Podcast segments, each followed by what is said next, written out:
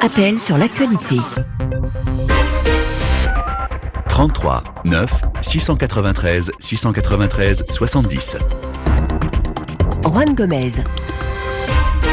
Appelez-nous, exprimez-vous, vous avez la parole. Alors exceptionnellement, oui, nous sommes vendredi, mais il n'y aura pas de libre antenne dans 30 minutes. Euh, actualité oblige.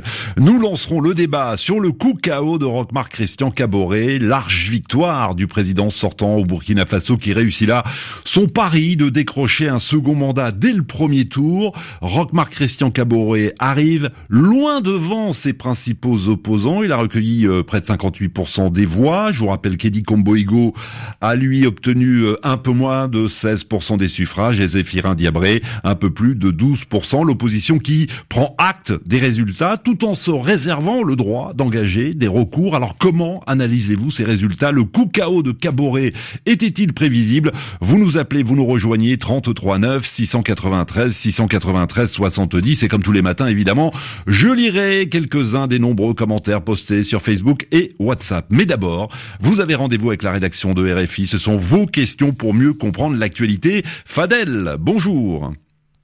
bonjour, euh, bonjour à tous les auditeurs de RFI. Fadel, je vois sur ma petite fiche que vous êtes étudiant, licence 3 de sciences économiques à l'université de Libreville. Juan, dans un entretien accordé à l'hebdomadaire Jeune Afrique, le président français Emmanuel Macron reproche à son homologue guinéen Alpha Condé d'avoir fait réformer la constitution dans le seul but de se maintenir au pouvoir. Mhm. Comment expliquer que le président français soit aussi critique vis-à-vis du troisième mandat du président guinéen, contrairement à celui du président ivoirien Alassane Ouattara Effectivement, vous revenez donc sur cet entretien accordé à nos confrères de Jeune Afrique où le président Emmanuel Macron euh, commente euh, certains l'actualité de certains pays africains et notamment euh, la question de la légitimité des troisièmes mandats d'Alassane Ouattara en Côte d'Ivoire et d'Alpha Condé en Guinée. Bonjour Pierre Firsion. Bonjour Juan. Journaliste au service Afrique de RFI, je reprends les propos d'Emmanuel Macron dans les colonnes de JA. Je ne mets pas le cas de la Guinée et celui de la Côte d'Ivoire dans la même catégorie. Que faut-il comprendre? Alors, euh, comme il le dit euh, déjà dans l'interview, le président français considère euh, qu'Alassane Ouattara, qu'Alpha Condé, pardon, a tout fait pour se maintenir au pouvoir, à, la fois en organisant un référendum et en, en changeant la constitution, ce qui n'est pas le cas d'Alassane Ouattara, qui s'est retrouvé, lui, Emmanuel Macron le dit dans l'interview, dans une situation exceptionnelle avec le décès de son dauphin, Amadou Gon Coulibaly, à quelques mois du scrutin. Le président français estime ainsi qu'Alassane Ouattara ne voulait pas se représenter et qu'il y a été contraint. Ça, c'est le premier point. Ensuite, il y a ces gestes d'ouverture de la part du président ivoirien après l'élection, cette rencontre avec Henri Conan Bédier, ces discussions avec euh, l'entourage de Laurent Gbagbo. Alpha Condé, lui, a suivi, on pourrait dire, un, chemin inverse en faisant arrêter à l'issue du scrutin des personnalités de l'opposition. Euh, cette absence d'ouverture et de dialogue est, jugée assez sévèrement par Paris. Euh, Jean-Yves Le Drian, le ministre français des Affaires étrangères, a, d'ailleurs appelé mardi le, président guinéen à poser lui aussi des gestes d'ouverture. Pierre au-delà de ces aspects euh, factuels, il y a aussi une différence fondamentale entre les deux. Entre les deux pays, il y, a, cette différence. Paris n'a pas les mêmes intérêts à Abidjan qu'à Conakry. La Côte d'Ivoire, pour la France, c'est un allié historique, un partenaire extrêmement important, euh, que ce soit en termes économiques, stratégiques et politiques. Sur le plan militaire, euh, le camp de, Port-Bouette, qui, accueille un millier de soldats français, sert de, base arrière pour Barkhane. Euh, la France a également des intérêts économiques sur place. La communauté française y est très importante. Difficile donc, Rouen, de, se fâcher avec la puissance régionale, qui plus est dans un contexte de, de lutte d'influence entre grandes puissances sur le continent. Du coup, le ton utilisé est forcément beaucoup plus nuancé avec le président ivoirien qu'il ne l'est avec le président d'un pays où la France a des intérêts euh, moins importants. Oui, et puis il y a eu aussi ce, ce différent entre Alpha Condé et Emmanuel Macron. Oui, en, fait, ça, ça remonte au, 15 août 2019. Ce jour-là, le président français avait convié les présidents guinéens et ivoiriens à déjeuner à Saint-Raphaël, dans le sud de la France.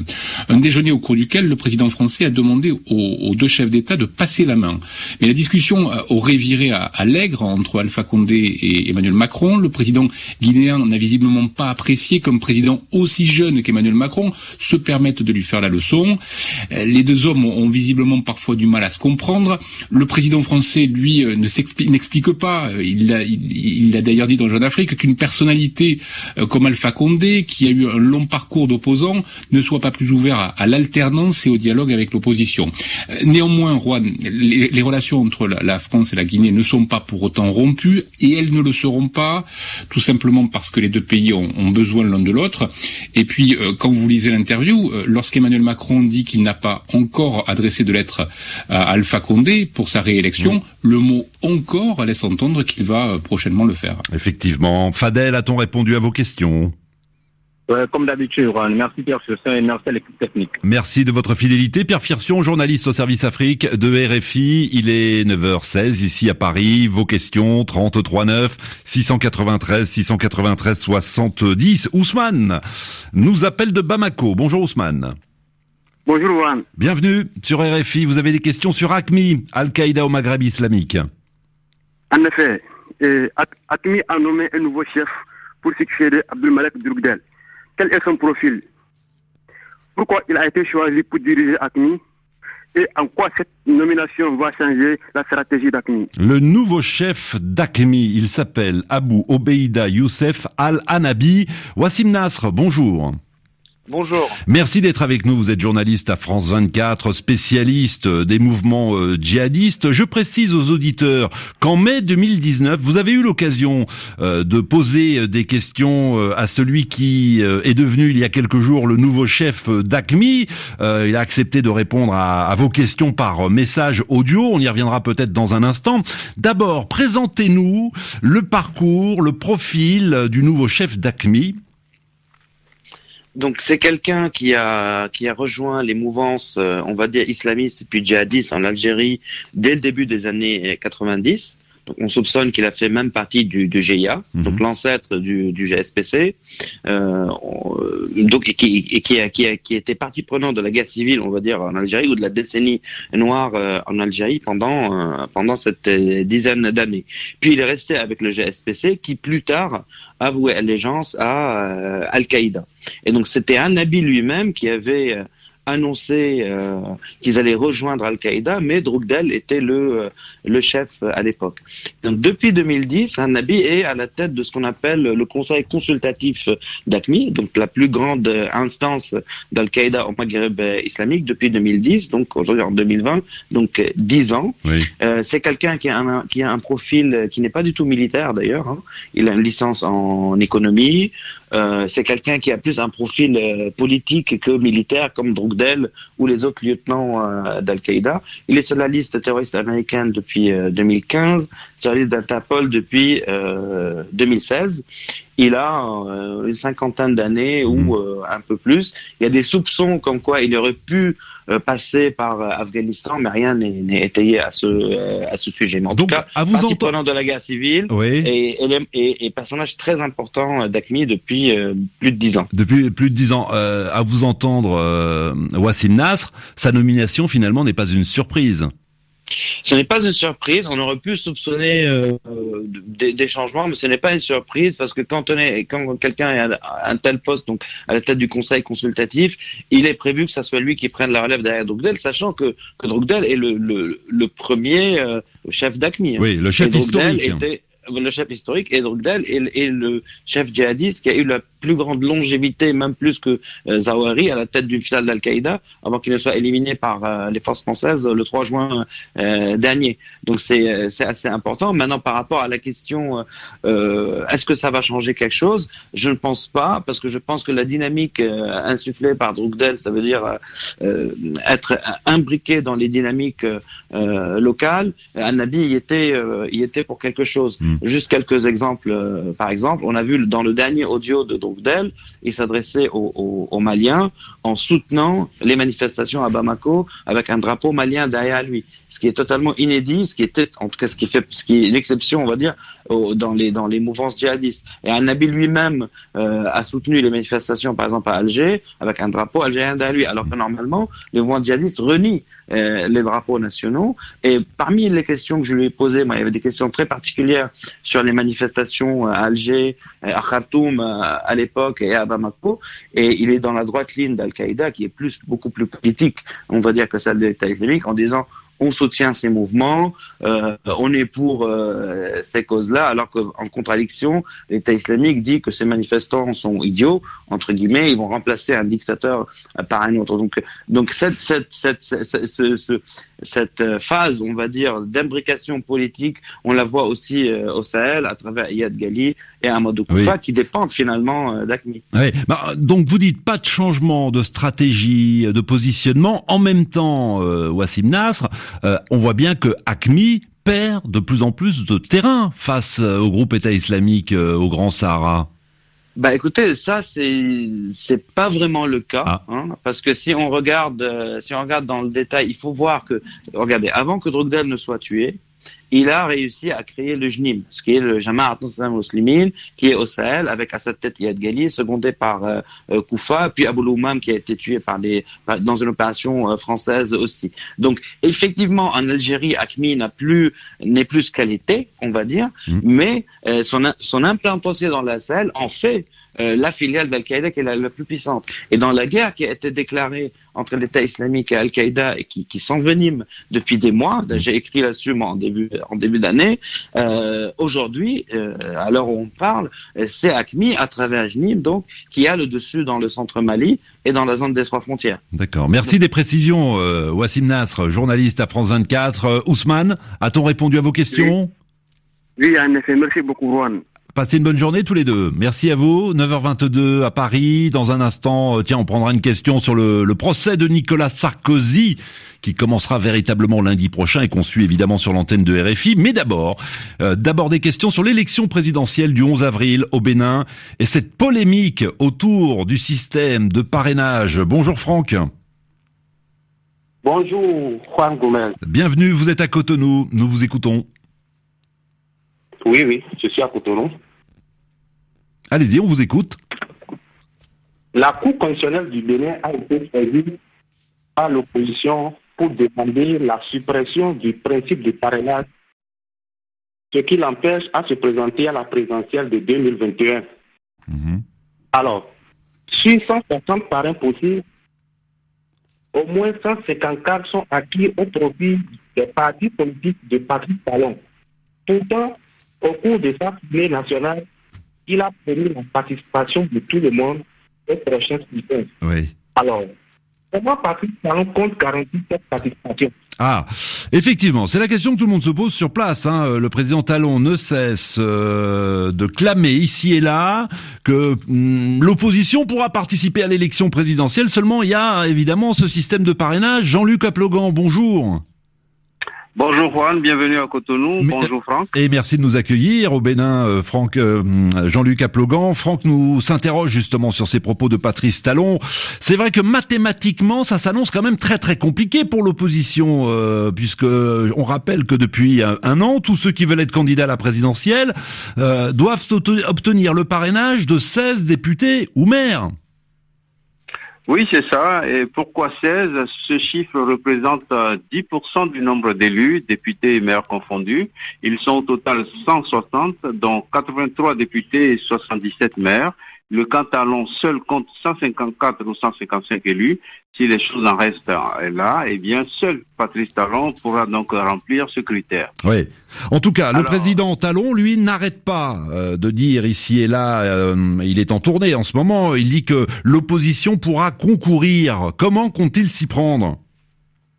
Alors, quand Patrice Talon dit que tout le monde pourra participer à cette élection, il parle surtout du parti des démocrates, la nouvelle formation politique de l'ancien président Boni Yahi, mais il ne dit pas comment, et là Franck a raison, et tout le monde se pose la question ici.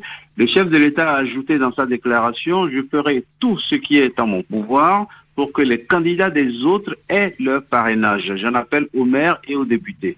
Alors, lors des législatives de 2019, au moment où tous les partis de l'opposition ont été recalés ou exclus, Patrice Talon a rencontré toute la classe politique et confié une mission de repêchage au président de l'Assemblée nationale, mais finalement tout a capoté.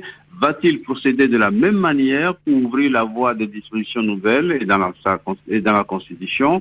Va-t-il encore être à l'initiative ou bien ce sera la Cour constitutionnelle qui saisit de ces recours va à travers son arbitrage trouver la solution? Ou Talon va-t-il renvoyer la loi devant les députés? Mm. L'opposition, en tout cas, par la voix du président du parti de Woniaï, demande de revisiter toutes les dispositions du code électoral qui empêchent le scrutin d'être ouvert à tout le monde. Et le débat est loin d'être clos. On aura l'occasion d'en parler euh, certainement la semaine prochaine euh, dans cette émission avec les auditeurs de RFI. Merci infiniment Jean-Luc Aplogan. Franck, désolé, le réseau téléphone n'était pas très bon, mais enfin on a fait le maximum évidemment pour pour vous répondre euh, en direct. Bonne journée à Cotonou. Anne Souhaitemont du service politique de RFI nous rejoint. Bonjour Anne. Bonjour. On a des questions sur le procès de Nicolas euh, Sarkozy, des questions qui nous viennent de Ouagadougou. Herman Fortuné, bonjour. Bonjour Anne Gomez. Bienvenue, nous Et vous... bonjour à Monsieur Christophe Baboubier. Ah, Christophe Boisbouvier qui était euh, ici même à ma place là, il y a encore une demi-heure pour la spéciale euh, Burkina Faso. Herman, vos questions concernant le procès donc de Nicolas Sarkozy. L'ex-président Nicolas Sarkozy est poursuivi pour corruption et trafic d'influence dans un procès qui s'est ouvert hier. Hmm. Au total, il est mis en cause dans une dizaine d'affaires judiciaires. Comment expliquer le soutien qu'il reçoit toujours des cadres du Parti républicain Ah. et sa popularité parmi l'électorat de droite Hmm. Le procès euh, commencera réellement lundi prochain pour être euh, précis, mais voilà, je ferme la parenthèse. Anne Souhaitemont, c'est vrai que malgré ses déboires judiciaires, à droite, Nicolas Sarkozy reste encore et toujours populaire. Ouais, il est toujours très populaire, ça c'est vrai, c'est même archi vrai d'après les sondages et à l'applaudimètre comme on dit. Euh, Nicolas Sarkozy est même malgré ses affaires, malgré deux procès, hein, puisqu'il y a celui-là et puis il y en a un autre dans quelques mois dans le cadre de l'affaire Big Magnon. En fait, c'est même le plus euh, populaire des hommes de droite euh, aujourd'hui et aussi malgré son retour raté en 2016. Vous vous rappelez, euh, Juan, oui. il avait terminé troisième à la primaire. C'est simple, donc il est la grande figure de la droite et pour cela c'est très très euh, évident. Il suffit d'aller en fait dans un meeting. Mhm. Euh, si vous allez, moi ça fait trois ans que je couvre le dossier de la droite comme on dit dans le jargon politique. À chaque fois dans les meetings, euh, dès qu'on nomme Nicolas Sarkozy, dès qu'on brandit le drapeau, les gens font Sarkozy, Sarkozy. Je peux vous dire que j'ai faites bien en rarement tout cas. entendu euh, Vauquier, Vauquier Ah oui. par exemple, ou encore moins euh, Bertrand, Bertrand pour Xavier Bertrand. Donc c'est finalement un, un peu compliqué pour les cadres du Parti républicain d'aller à contre-courant des militants alors. C'est très compliqué, c'est risqué politiquement comme on dit, parce qu'en fait c'est risqué de s'aliéner, une partie de l'électorat de droite qui déjà regarde pour une partie vers Emmanuel Macron et de l'autre vers euh, vers euh, Marine Le Pen. D'ailleurs, en termes de stratégie, beaucoup de cadres de droite se souviennent de la fameuse campagne victorieuse de 2007 quand il avait accédé à l'Élysée, euh, quand Nicolas Sarkozy avait fait avait réussi à faire baisser le Front en triangulant, c'est le nom, c'est le mot qu'on utilise sur l'immigration et la sécurité. C'est la campagne de référence à droite avec une difficulté. La configuration politique d'aujourd'hui, elle a changé. On l'a vu lors des dernières européennes. Laurent Wauquiez a essayé de faire la même chose. Mhm. Ça n'a pas marché. Il n'a pas dépassé la barre des, des 10%. Mais c'est sûr que c'est la, euh, la référence pour les, pour les, les, les cadres de droite euh, aujourd'hui. Alors, ce qui explique aussi que Nicolas Sarkozy n'est pas lâché par les siens aujourd'hui, malgré cette image très symbolique, hein, quand même, un président de la cinquième qui est à la première barre. fois. euh, C'est la première c'est fois. la hein. première fois. Alors, par Mm. des accusés, parce que c'est en correctionnel, des prévenus, comme Mm. on dit, mais bon, quand même. Alors, c'est que l'indépendance de la justice pose question, euh, et d'ailleurs pas que pas que à droite. Et puis parce qu'il n'y a pas de réel héritier politique à droite euh, à, à Nicolas Sarkozy. Ce que je veux dire, c'est qu'il y a personne qui réunit la famille derrière, qui peut faire, qui peut avoir une famille qui, qui fait bloc et qui pourrait aller, notamment Mm. en 2022, essayer de de, de de troubler ce duel annoncé entre Marine Le Pen et euh, euh, Emmanuel Macron. Alors, il y a François Barouin, tout le monde y pensait, mais il n'a pas du tout saisi la perche, hein, malgré les appels du pied de son ami et du patron du parti, Christian euh, Jacob. Il y a Valérie Pécresse, mais le problème, c'est qu'elle va d'abord devoir, un, euh, gagner la régionale, qui en plus a été euh, repoussée en Ile-de-France. C'est pas gagné, même si les sondages sont plutôt bons. Et puis surtout, dans le parti, euh, certains l'appellent un peu la traîtresse, puisqu'elle a quitté le parti. Donc, pas euh, d'unité derrière Valérie Pécresse. Xavier Bertrand, Alors Xavier Bertrand, il est très populaire, c'est le plus populaire euh, aujourd'hui dans les présidentiables, hein, loin derrière Nicolas Sarkozy, mais il faut lui aussi qu'il gagne, c'est pas gagné. Et puis surtout, euh, derrière lui, il n'y a pas tout le monde, il décolle pas dans les sondages. Il y a Bruno Retailleau, le sénateur, euh, très très populaire dans sa famille, mais pas du tout parmi l'électorat. Bref, c'est pas du tout gagné. bref, à vous entendre, euh, il n'en reste que Nicolas Sarkozy alors. Il reste que Nicolas Sarkozy, mais il le dit euh, lui-même. euh, J'ai tourné euh, la page de la politique et puis surtout, il y a Ouais. quand même ses affaires. On sait pas ce que ça va donner et ça, c'est un sacré problème. À suivre donc. Merci Anne Souhaitemont d'être venu répondre à Herman Fortuné, à qui je souhaite une belle journée à Ouagadougou.